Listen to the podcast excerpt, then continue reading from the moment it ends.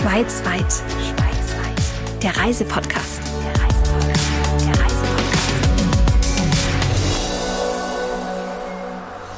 Mein Name ist Sabrina Gander und wie in jeder Episode von Schweizweit, dem offiziellen Podcast von Schweiz Tourismus, stehe nicht ich im Mittelpunkt, sondern die Menschen aus den Regionen, den kleinen Hütten, Hotels und in dieser Folge auch in Schokoladenfabriken und Käsereien. Wie sonst lässt sich ein Land erzählen, wenn nicht über die Menschen und ihre leidenschaftlichen Geschichten und Projekte.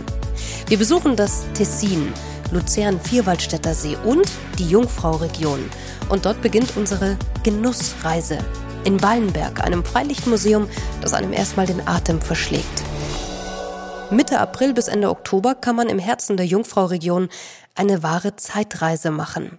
Denn auf einem Gelände von 66 Hektar stehen 109 Wohn- und Wirtschaftsbauten aus der ganzen Schweiz. Stattliche Bauernhäuser, bescheidene Bauten der Alpsiedlungen oder die Ställe, Scheunen, Speicher und Öfen. Ich sitze mit der Marketingleiterin Irene Tali neben einem Brunnen und dann erzählt sie mir erstmal, wie all das um uns herum entstanden ist. Wir sitzen hier jetzt im Moment äh, vor einem Bauernhaus aus dem Kanton Waadt und das Freilichtmuseum, das existiert seit 1978. Wir haben eine Fläche von 66 Hektaren insgesamt und darauf stehen 109 Museumsgebäude.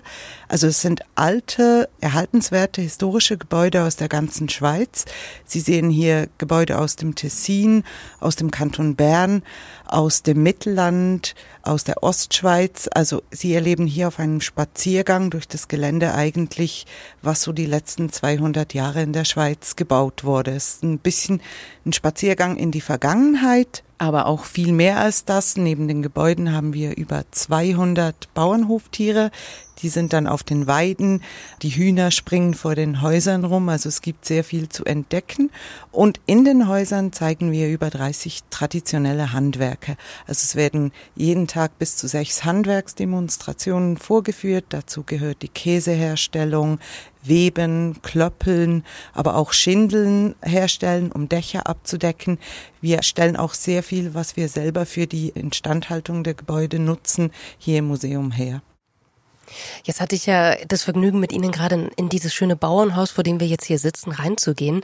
Und das ist wirklich bezaubernd. Das ist so eine alte kleine Stube mit diesen alten Steinboden, den dunklen Holzbalken, den uralten Ofen, wo da noch mit Feuer geheizt wird. Und da riecht's ja auch richtig nach Feuer noch da drinnen. Das hat einen Grund, ne? Ja, das ist im Bauernhaus aus Villa Brammer kochen wir eigentlich jeden Tag. Und wir kochen da über dem offenen Feuer, meist mit Gemüse aus unseren Ballenberggärten. Also ist alles ein großer Kreislauf. Und das Schöne ist, wenn man hier durchs Freilichtmuseum spaziert, kann man ja immer wieder in ein Haus reingucken. Die sind alle ausgestattet, so wie das damals war. Zum Teil sind es noch die Ausstattungen des letzten Bewohners oder der letzten Bewohnerin des Hauses. Und hier in diesem speziellen Bauernhaus wird eben gekocht und die Gäste kriegen auch noch was zu essen. Also es gibt dann wirklich wie früher einen Kartoffelstampf oder eine Linsensuppe, halt was früher jeden Tag bei einer Bauernfamilie so auf den Tisch kam. Und wer durch das Freilichtmuseum streift, der sieht nicht nur die Tiere, die hier leben und weiden, sondern auch Menschen in historischen Kostümen und vor allem viele, die hier sehr ernsthaft beim Arbeiten sind. Ich öffne die alte Holztür eines kleinen Hauses vor mir auf dem Weg und vor und hinter der Theke hier drinnen herrscht geschäftiges Treiben. Frau Tali, im Hintergrund hört man jetzt vielleicht das Feuer. Das knackt. Es ist ein alter Holzofen. Wir sind jetzt in ein kleines Häuschen reingegangen und hier duftet es. Wo sind wir jetzt?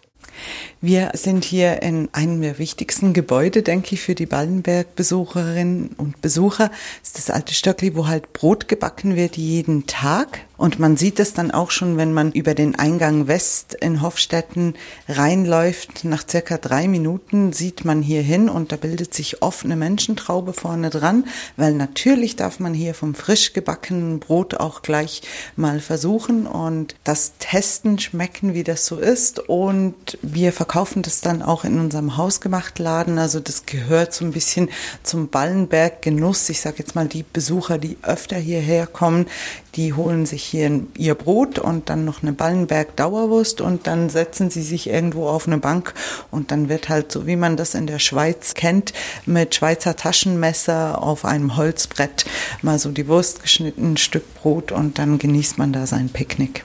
Nebenan wird aber schon fleißig was gemacht. Wir gucken doch einfach mal und gehen mal rüber.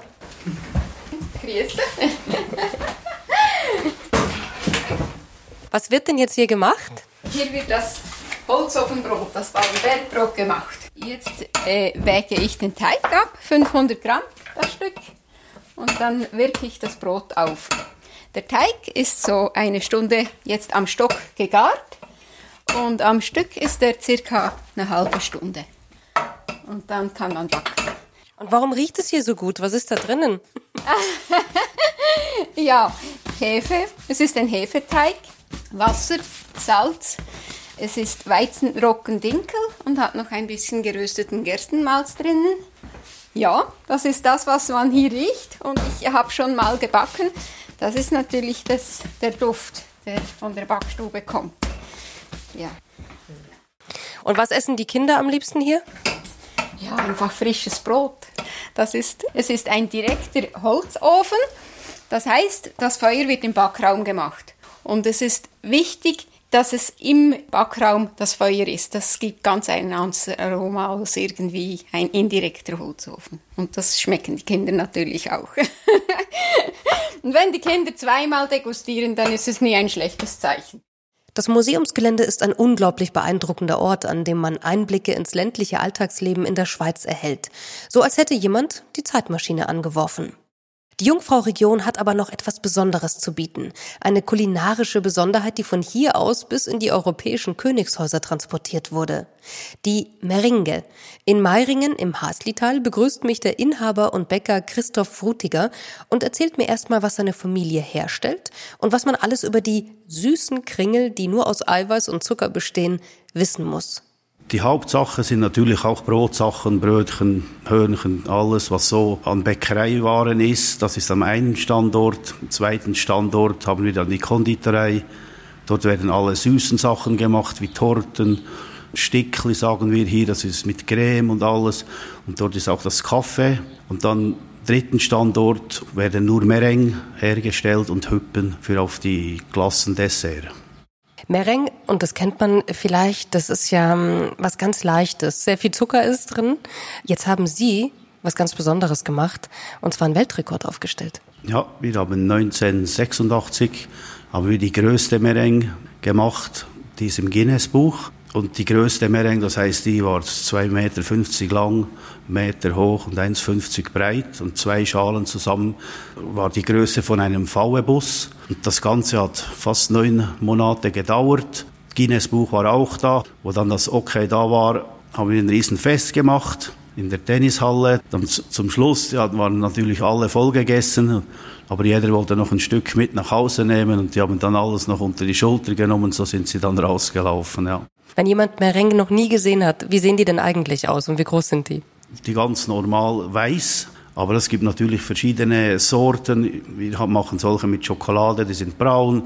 Dann machen wir solche mit Vanille und Schoki, die sind dann gelblich. Dann machen wir Baileys, Kaffeemerengue, die sind dann eher so wie Baileys Farbe, sehen die aus. Und Größe ist natürlich ganz individuell. Da gibt's Riesenmerengue gibt's noch und dann gibt's Partymerengues, die sind dann ganz große, was man machen will.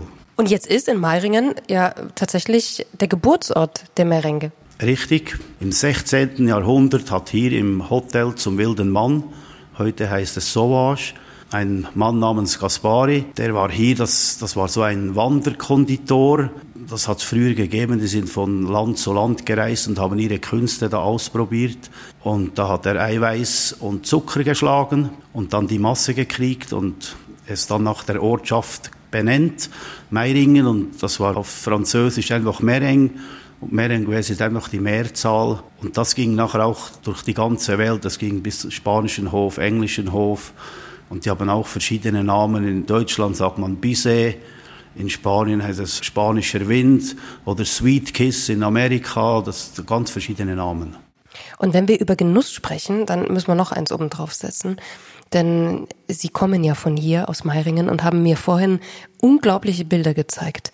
Genießen bedeutet ja auch, hier diese Landschaft mitzugenießen. Und da gibt es so ein, zwei Orte, die, glaube ich, Sie am meisten berühren. Das stimmt. Hier in, also ich kriege gleich Gänsehaut, wenn ich schon nur dran denke. Ja, das ist schon, das ist bei uns hier das äh, Rosenlauital, die anderen sagen Reichenbachtal. Und dort oben, wo die Engelhörner sind, das ist so eine Ebene. Ich als Junge war, wo ich noch zur Schule ging, war ich dort auf der Alp. Und dort, das ist schon die schönste Gegend, was es gibt, dort mit dem ganzen Reichenbach und die Berge, die Stille, ist ein Platz zum Erholen, ja. Von den süßen Meringe aus dem Haslital geht es hoch hinauf in die Region Luzern-Vierwaldstätter See. Mit Blick über den See und inmitten einer idyllischen Almlandschaft auf 1550 Metern über Meer stehe ich vor dem Hotel Edelweiß, einem Kräuterhotel auf der Rigi mit einmaligem Ausblick. Gregor Wörres, der Inhaber, erklärt mir, wie es dazu kam, dass er und seine Ehefrau aus dem Familienhotel ein Kräuterhotel gemacht haben und was das eigentlich bedeutet. Ein Kräuterhotel ist ein Hotel, wo die Kräuter eigentlich im Zentrum stehen. Ob das zum Wohle der Gäste ist oder ob das die Kreativität der Küche ausmacht. Kräuter sind bei uns allgegenwärtig im Kräutergarten, im Hotel und auch auf den Hotelzimmern. Was genau gibt es denn bei euch in der Küche? Ja, es ist sicher so, dass wir keine so typischen Gewürze wie Pfeffer, Muskatnuss benutzen, sondern unsere Speisen werden eigentlich am Schluss immer noch verfeinert oder abgeschmeckt mit einem dieser 450 verschiedenen Kräutern, die bei uns im Garten wachsen. Das heißt, es ist eigentlich durchs ganze Menü immer dieser Fokus auf diese Kräuter gelegt. Wenn man bei euch jetzt ankommt, was rätst du Gästen, sollte man zuerst tun bei euch? Also wenn das Wetter einigermaßen gut ist, sollte man sicher zuerst einmal einen Rundgang durch unseren Kräutergarten machen. Unsere Kräuter sind auch alle angeschrieben. Es gibt einen Fußweg durch den Garten, wo man auch selber ein bisschen in diese Welt eintauchen kann. Das hilft sicher auch für das Verständnis, wenn man dann am Abend diese zehn Gänge im Gourmet-Menü isst, dass man sozusagen diese Brücke schlagen kann vom Garten äh, zum Essen. Jetzt natürlich die elementare Frage, wie viele Kräuter wachsen denn bei euch oder bei dir? Eben, es sind gut 450 verschiedene Kräuter, die wachsen. Dann haben wir ungefähr auch noch 100 verschiedene Beerensträucher, die wir benutzen. So, und welche Kräuter gibt es jetzt, mit denen du die Gäste überrascht, wo du merkst, da gibt es richtige Wow-Momente, wenn sie bei euch essen, sind äh, oder nachfragen, was es da für Kräuter gibt? Also etwas, was die Leute immer sehr überrascht, ist zum Beispiel das Austernblatt. Ist eigentlich ein Kraut, das von der Küste von England kommt ursprünglich, wächst aber bei uns auf 1500 Metern auch sehr gut. Aber wenn man ein Austernblatt isst, ist der Geschmack wirklich eins zu eins wie von einer Auster. Also es ist wirklich dieser fischige Meeresgeschmack, für den wir vor die Tür gehen können und mit einem Kraut das interpretieren können, dieses Aroma. Die, die Geschmacksvielfalt der Kräuter ist eigentlich unendlich groß. Diese 450 Kräuter ist nur sozusagen ein Bruchteil von dem, was es noch gibt. Wir sind da auch immer am Suchen von neuen Aromen und so weiter. Sicher auch noch spannend ist, wir haben ein Pilzkraut zum Beispiel. Das schmeckt wie angebratene Champignons. Oder es gibt ein Thymian mit einem ganz extremen Orangenaroma. Da kann man eigentlich aus dem Thymian eine Orangenlimonade machen, die man bei uns trinken kann. Das gleiche ist mit der französischen Eberraute zum Beispiel. Französische Eberraute wird in Gärtnereien oft als Gola-Kraut verkauft weil es hat so diese Kopfnote vom Cola-Getränk und wir machen daraus auch eine Cola-Limonade. Da es grundsätzlich bei uns im Haus nichts gibt, was nicht aus der Schweiz kommt, haben wir auch keine konventionellen Getränke. Solche Sachen wie Fanta, Sprite, Cola, das ist bei uns alles hausgemacht mit Aromen, die wir aus diesen Kräutern vom Garten extrahieren. Wir sind kein Konzept, wir leben unsere Philosophie, steht auf der Website des Kräuterhotels Edelweiß. Und genau das erlebt jeder Gast, der in der sagenumwobenen Landschaft abschalten möchte. Von der Rigi geht es für mich wieder hinunter an einen Ort, der mich an Kinderfilme oder französische Filmklassiker wie Chocolat erinnert.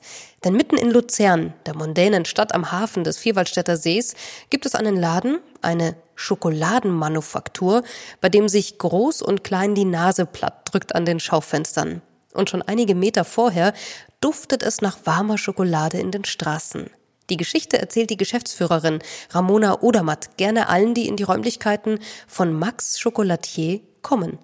Also alles hat vor rund zwölf Jahren gestartet als Herzensprojekt einer Luzerner Familie, der Familie König. Und die sind eigentlich in der Uhren- und Schmuckindustrie groß geworden. Also die haben hier in Luzern auch verschiedene Geschäfte in diesem Bereich. Aber das Herz hat schon immer für den Genuss geschlagen. Also das ist wirklich Liebe für das beste Brot, das beste Fleisch. Und eine große Leidenschaft von ihm war immer die Schokolade. Also immer, wenn er in seinem früheren Job gereist ist, hat er in jeder Stadt halt nach der besten Schokolade gesucht und sie oftmals auch gefunden und die dann halt auch als Ritual mit zurückgebracht nach Luzern und mit seiner Familie geteilt. Und daraus entstanden ist dann halt wirklich diese Liebe zur Schokolade und der Anspruch, was ganz Besonderes zu machen, weil die Schweiz ist ein Schokoladenland, also hier gibt es unglaublich viele gute Schokolade, aber der ganze Manufakturgedanken und wirklich die Handwerkskunst, die ist im Zuge dieser Industrialisierung oder auch Massenproduktion teilweise auch ein bisschen verloren gegangen. Und darum, er hat eigentlich wirklich als Genussmensch Max Chocolatier aufgebaut und hat das mit seinem Vater zusammen initiiert. Dann kam halt irgendwann der Moment, wo man sich überlegt hat, wie nennt man dann diesen Familientraum? Und da kommt Max ins Spiel. Max ist ein ganz besonderer Mensch. Ähm, er hat Trisomie 21 und als er klein war, hat man von ihm halt immer gesagt, dass er ja, es sehr schwierig im Leben haben wird. Und man hat einfach ihm nicht so vertraut, dass er in seiner Entwicklung so weit kommt. Und man hat dann Max auch ein Genussmensch, der die Schokolade liebt. Und wenn man ihn sieht, wenn er Schokolade isst, unsere Schokolade, dann geht sein Gesicht auf wie die Sonne, sage ich mal. Darum haben sie ihm, Max, dieses Unternehmen oder den Namen gewidmet, die Marke, einfach auch, weil die Schokoladenindustrie ist ein hartes Business. Es braucht eigentlich nicht noch ein Schokoladier, kann man so sagen, oder noch ein Schokoladengeschäft aber wenn man es dann sieht und wenn man erlebt, was wir machen, dann braucht es das eben doch. Wie sieht es da drin aus, wenn jemand noch nicht da war? Beschreib mal. Ja, also unsere Boutique, wie wir es nennen, ist eigentlich wirklich ein Abbild der Schweiz, soll es auch ein bisschen sein. Also wir haben da versucht, die Schweiz mit reinzubringen in Form von Stein. Also wir haben speziellen Walser Granit, den wir verarbeitet haben in der Boutique. Dann haben wir Eichenholz, also sehr viel Holz. Und dann haben wir wirklich auch, für uns war es immer das Ziel, unsere Persönlichkeit oder auch ein Zuhause für Max zu sein. Also dass die Menschen nicht reinkommen und sich so in einem Verkaufsgeschäft wiederfinden, sondern eben im Zuhause von Max. Und das ist unser ganzer Spirit. Also wir sind sehr offen für Fragen. Wir lieben es, mit Leuten zu interagieren und wirklich auf einer persönlichen Ebene auch Leute zu beraten. So haben wir auch immer wieder Gäste, die dann kommen und uns nach Tipps in ganz Luzern fragen und wir das sehr gerne so weitergeben. Und es ist, wir haben Seeblick, also sowohl von unserer Boutique wie auch ähm, vom Atelier her. Und ja, dort ist es halt wirklich auch, also Atelier ist übrigens die Produktion. Und das ist natürlich wunderschön, wenn man direkt vom Geschäft jeden Tag auf den Vierwaldstätter sehen, sehen kann. Was will man mehr? Also von dem her Traumarbeitsplatz. Was kann man denn bei euch alles erleben und was sind denn noch Parallelen eigentlich zu Schmuck bei Max Chocolatier? Ja, also eigentlich ist die größte Parallele sicher die Handwerkskunst, also gerade auch bei, wenn man es mit Schweizer Uhren vergleicht, nicht alle gleich, aber da gibt es sicher, es sind sehr viele Details und unsere drei Chocolatiers, die machen alles von Hand, also da ist wirklich sehr viel Kleinstarbeit mit drin, also da wird jede Praline von Hand gestempelt, es wird jedes Salzkorn und Fleur de Sel von Hand auf die Praline gestreut, also da sieht man sicher das Filigrane, die Liebe zum Detail, die Präzision, die man in jedem einzelnen Produkt wirklich sieht. Also das ist sicher eines. Und dann legen wir auch sehr, sehr großen Wert auf das ganze Design. Also wir sind bekannt für unsere Boxen, Verpackungen und viele kommen auch zu uns, weil sie effektiv Geschenke suchen oder was ganz Spezielles. Es hat bereits einige gegeben, die gedacht haben, dass sie einen Verlobungsring bekommen, weil die Schachtel einfach auch ein bisschen teilweise aussieht wie so eine Schmuckschatulle. Und deshalb ist auch das wirklich dort eine große Parallele. Und es war einfach, wir produzieren Luxus, essbaren Luxus, genießbaren Luxus in ganz kleinen Mengen. Und diesen Luxus kann sich jeder gönnen. Also es ist nicht wie eine Uhr, wo man, ja, sag ich mal, Schweizer Uhr schon ein bisschen investieren muss. Eine Praline kann man sich immer gönnen. Und es lohnt sich auch, für eine Praline vorbeizukommen und dort wirklich die Welt der Schokolade von einer anderen Seite zu entdecken. Mehr über Luzern und die Region Vierwaldstätter See gibt es natürlich in einer weiteren Episode. Wir reisen jetzt noch einmal ein wenig weiter um den See herum, nach Stahns. Im Kulinarium Alpinum kehrt erstmal Ruhe ein. Das ehemalige Kapuzinerkloster in Stahns ist wunderschön restauriert. Die 14 Herbergszimmer sind ehemalige Schlafstuben der Ordensbrüder. Die Räume sind puristisch eingerichtet und unglaublich still. In den Gängen des Hauses gibt es kleine Papiertüten, in die man handgeschöpfte Seifen in unterschiedlichen Duft- und Farbtönen mitnehmen kann. Alles ist hier mit Liebe hergerichtet und wer im Weinkeller nicht das richtige Tröpfchen findet, der kann es nochmal im kleinen Klosterladen im Untergeschoss probieren, wo es Honig, Kräuter oder Käse gibt. Eines sollte man hier aber unbedingt übernachten und davor im Restaurant die regionalen Produkte, die zu kreativen Speisen arrangiert werden, probieren. Peter Durrer ist der Gastgeber des Seminarhotels und erklärt uns, warum das Kulinarium Alpinum die Menschen so schnell begeistert. Wir setzen hier Regionalkulinarik um, das heißt, wir arbeiten ausschließlich mit Produkten, die wir direkt bei den landwirtschaftlichen Produzenten hier in der Umgebung maximal aus der Schweiz beziehen. Es gibt da so ein paar Schlagworte, die man liest und hört, bevor man herkommt, zum Beispiel die begehbare Weinkarte. Was ist denn das? Die begehbare Weinkarte ist unser Weinkeller, wo der Gast eingeladen ist, reinzugehen, seinen Wein auszusuchen und dann mitzunehmen ins Restaurant, wo wir dann den Wein aufmachen. Jetzt habe ich gehört, die Mönche haben 2004 ja erst das Kloster verlassen und haben gesagt, übergebt es jemanden, der damit etwas Sinnstiftendes macht. Was passiert hier jetzt also Sinnstiftendes alles? Nebst der Umsetzung der Kulinarik im Restaurant finden zu dieser Thematik der Kulinarik aus dem Alpenraum Seminare, Bildungsangebote, Degustationen statt, die man hier buchen kann, öffentliche Ausschreibungen oder auch selbstverständlich auf Anfrage werden solche Kurse, Seminare, Bildungsangebote durchgeführt. Und ich habe so ein bisschen das Gefühl, dieser Kreislauf, der ist hier ganz besonders wichtig, dass hier nichts wegkommt, dass hier nichts im Überfluss ist. Und deswegen gibt es hier auch jeden Tag eine neue Karte tatsächlich. Dadurch, dass wir sämtliche Produkte direkt bei den, bei den Bauern, bei den landwirtschaftlichen Produzenten beziehen, verarbeiten wir Kleinstmengen das, was uns angeboten wird, das verarbeiten wir und wenn es fertig ist, dann kommt das nächste. Und so haben wir eigentlich auch keinen sogenannten Food Waste, also wir arbeiten da wirklich sehr, sehr nachhaltig, aber nicht missionarisch, sondern es soll auch Spaß machen. Es ist eine moderne Umsetzung.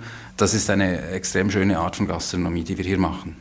Man behauptet über Sie, hier ein Kompetenzzentrum zu sein, gerade was die Kulinarik angeht. Was kann der Gast, was kann der Besucher, der Restaurantbesucher, der Hotelgast, was kann er hier alles erleben, machen? Wie kann man sich hier austoben? Also einerseits bieten wir, wie gesagt, Kurse, Seminare an zum ganzen, alles was um die Kulinarik geht. Und der Gast lernt von uns auch, und da sind wir auch dabei, jeden Tag selber zu lernen, nehme das Beispiel essbare Pflanzen, wo wir jetzt selber auch im Garten anpflanzen, damit wir von Grund auf auch ausprobieren, was gibt es alles an essbaren Sachen am Wegrand zum Beispiel. Und da können wir natürlich sehr viel äh, Wissen dann weitergeben. Von Stahns aus geht es in die Alpenstadt Engelberg. Hier oben auf guten 1000 Metern Höhe steht neben dem imposanten Kloster von Engelberg, hinter dem sich die Gebirgskette rund um den Titlis auftürmt gen Himmel, auch die Schaukäserei von Walter Grob. Wir setzen uns in seinen Laden und er stellt mir erstmal eine Platte mit all seinen Lieblingskäsesorten auf den Tisch. Und dann erzählt er mir seine Geschichte und warum es ein Genuss ist, Käse aus der Schweiz zu probieren. Wir haben hier eine Käserei, da stellen wir Weichkäse vor den Besucher her, in den schönen Klosterladen, den wir hier haben. Wir produzieren Halbhartkäse, Hartkäse, sehr verschiedene Produkte für unsere Kunden, natürlich auch Fondue und Raclette gehört dazu. Wir verarbeiten nur Milch von Engelberg und meine Vision ist, dass wir eines Tages alle Milch hier vor Ort verarbeiten. Du hast diese Käserei in Engelberg und hast hier vor allem etwas ganz Besonderes mit kreiert. Einen Cheddar-Käse, den hätte man hier nicht so vermutet. Das ist richtig. Die Geschichte hat in meinem Auslandsaufenthalt in Kanada begonnen. Ich durfte da für neun Monate auch in einer Käserei arbeiten und war nach der Meisterschule da und ich hatte die Idee, dass wenn ich nach Hause komme, einen Käsereibetrieb übernehmen möchte. Und in der Schweiz haben wir zwei Kategorien von Käsereien. Da gibt's die klassischen, traditionellen Käsereien, die einen Brand machen, wie Appenzeller, Emmentaler, Gruyère, Sprinz. Oder man kann sich äh, eine Käserei aussuchen, die nur Spezialitäten macht, wo man die Vermarktung selbst macht. Und so war ich eigentlich schon mir bewusst, dass ich lieber etwas für mich selbst machen würde. Ich stellte mir einfach die Frage, was kann ich machen, dass ich mich abheben von allen anderen kann. Und da war ich einem Samstagabend mal in, an einer Bar in Kanada und habe mit einem Kanadier gequatscht, habe ich ihm erzählt, dass ich hier eine Käserei führen möchte nach dem Aufenthalt. Und da hat mich gefragt, ja, und was möchtest du dann produzieren? Und ich sagte, ja, das sei also sehr schwierig, weil es gäbe schon alles. Und dann hat er mir gesagt, ja, du kannst ja einen Gouda produzieren. Und da habe ich gesagt, ja, Gouda, Holland, ah, nein, das kann ich mir nicht vorstellen. Und wir haben ein bisschen diskutiert und gefachsimpelt.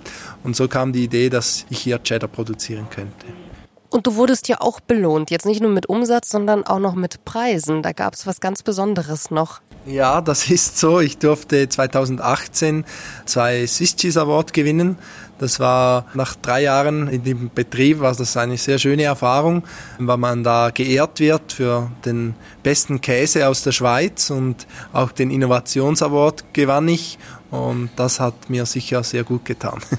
Jetzt gibt es hier noch was ganz Besonderes, was man hier erleben kann, einen Alpkäse-Trail. Was ist das denn? Ja, Engelberg ist nicht nur für unsere Käserei bekannt. Engelberg hat auch sehr viele Alpkäsereien und da kann man jetzt ein Trail absolvieren, wo man alle acht Alpkäsereien besuchen geht. Das kann man in einem Tag machen, das kann man in zwei Tagen machen. Das kommt ein bisschen darauf an, wie fit das man ist. Und man kann mit dem Elektrobike oder auch zu Fuß gehen, zu den einzelnen Käser diese Betriebe anschauen. Und das ist eine sehr schöne Geschichte, da so auch sehr vielseitige Käseprodukte zusammenkommen. Wir haben einen Käser, der produziert einen Geißkäse und auch einen Halbschnittkäse. Der ist so beliebt, also wenn der Sommer beginnt, dann muss ich den sofort kriegen. Logischerweise muss der auch zuerst noch reifen, aber meine Kunden, die fragen einmal schon, bevor die Kühe auf der Alp sind, ob es diesen Käse wieder gibt. Und dann haben wir natürlich auch den Sprinz, der eine lange Tradition hat, der hier oben hergestellt wird von zwei Käsereien. Der Sprinz wurde gehandelt, das ist auch in der Geschichte vom Kloster geschrieben. Der wurde nach Italien gebracht und im Gegenzug konnten sie Reis und Wein zurücknehmen. Und die Italiener, die hatten dann irgendwann die Idee, sie könnten ja auch Käse produzieren, Hartkäse, und haben dann mit dem Parmesan begonnen. Die Schweizer waren ein bisschen zu bescheiden mit dem Marketing, darum ist der Parmesan auch in der Schweiz bekannter als der Sprinz. Aber ja, an dem arbeiten wir noch. Von Engelberg aus geht es für mich noch ins Tessin. Das geht leicht mit dem Auto und noch entspannter mit dem Zug. Das Tessin ist eine Genuss- und Gourmet-Destination, denn hier im Süden der Schweiz vereint sich die Schweizer Qualität mit der mediterranen Küche. Am Luganer See in Melide, das Mekka für Fischer am Luganer See, wartet Gabriella Monfredini Rigiani auf mich. Sie trägt blaue Gummistiefel, eine schicke weißblaue Regenjacke und erzählt mir, dass sie gerade von ihrem kleinen Boot kommt. Sie liebt den See und fährt gerne mit befreundeten Berufsfischern in deren Booten zu den Fanggründen hinaus. Egli, Forellen, Felchen, Karpfen, Schleien und Zander bevölkern den See und was ins Netz geht, serviert die Landfrau als Gastgeberin von Swiss Tavolata bei sich zu Hause am langen Holztisch in einer für Melide typischen Cantina. Ihr Lieblingsort neben dem Keller, vor dem sie nun steht und mir die Tür öffnet, ist trotzdem das Boot. Sie öffnet die Tür zu ihrem Keller. Darin steht ein langer alter Holztisch, ein Kamin und überall historische gepflegte Gerätschaften an der Wand. Früher wurden in den Kellern von Melide Lebensmittel gelagert und gekühlt. Jede Familie hatte einen. Heute ist die rustikal umgebaute Kantine ein Ort, an dem man gut essen, lachen und trinken kann. Bewirtet wird man von Gabi selbst. Man kann sie kontaktieren, erzählt sie mir, und dann gibt es Wein aus der Region und vor allem Fischgerichte mit Fischen aus dem See, denn sie ist eine ganz besondere Gastgeberin. Ich biete ähm, Seefisch durch die Swiss Tavolata und Swiss Tavolata ist ein Verband von Bauerinnen und Landfrauen der Schweiz, die was die im Land finden und dann an die Leute, die etwas äh, spezieller essen wollen, das bieten. Und jetzt sitzen wir in einem ganz langen Holztisch unter diesem schönen alten Gewölbe in diesem Keller. Was bekommt man hier zu essen? Und wer kocht? Also hier bekommt man nur äh, Seefisch, also Fisch vom Luganersee und in verschiedene Spezialitäten. Es kommt drauf vom äh, Jahreszeit und was die Fischer fischen und noch ein bisschen Polenta und äh, Gemüse vom äh, Garten von meiner Mutter. Wie reagieren denn die Menschen, wenn sie hier mit ihnen am Tisch sitzen, wenn das Feuer hier angemacht wird und sie diesen Fisch aus dem Luganer See essen? Die meisten wissen nicht genau, was sie essen werden. Und dann am Ende, es ist immer eine Überraschung. Ich versuche Fisch zu bieten, das nicht in einem äh, richtigen Restaurant äh, finden kann und dann, das kommt von die Tradition, also zum Beispiel äh, die Schleie in Carpione. Das ist eine Spezialität von Melide. Und man findet nicht in Lugano zum Beispiel.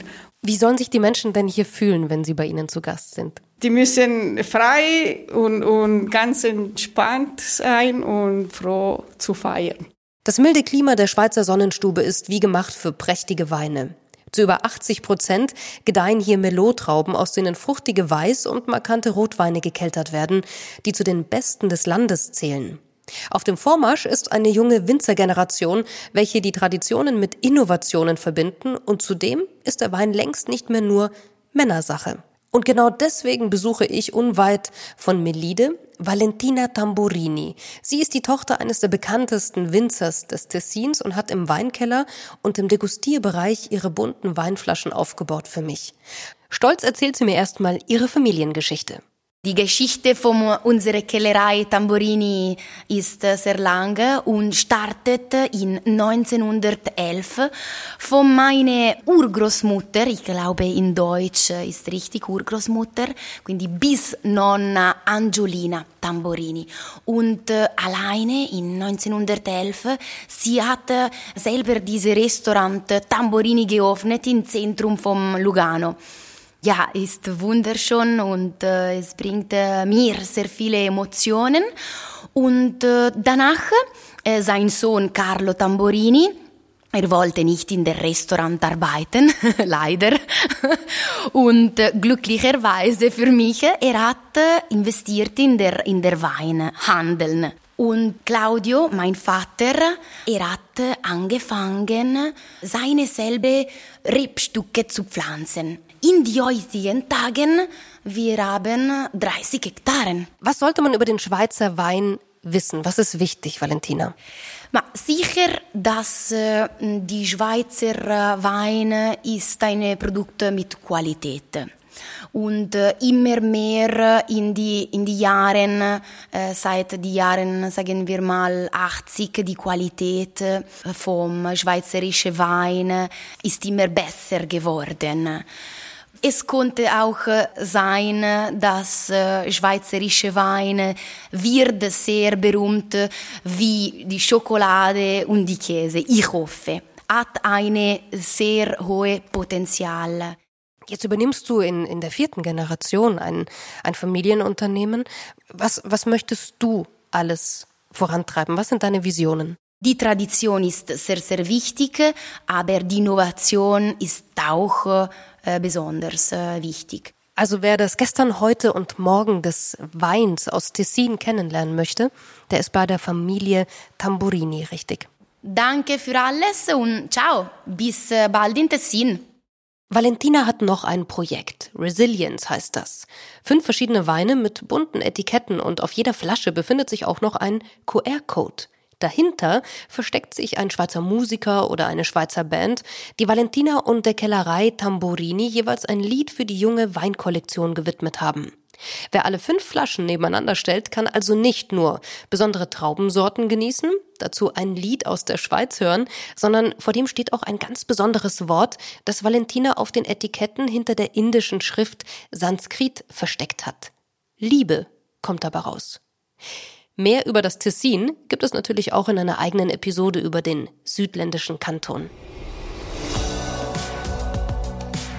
Unsere Genussreise endet nun und ich bin mir sicher, nicht ohne, dass Sie Lust auf noch mehr besondere kulinarische Momente haben.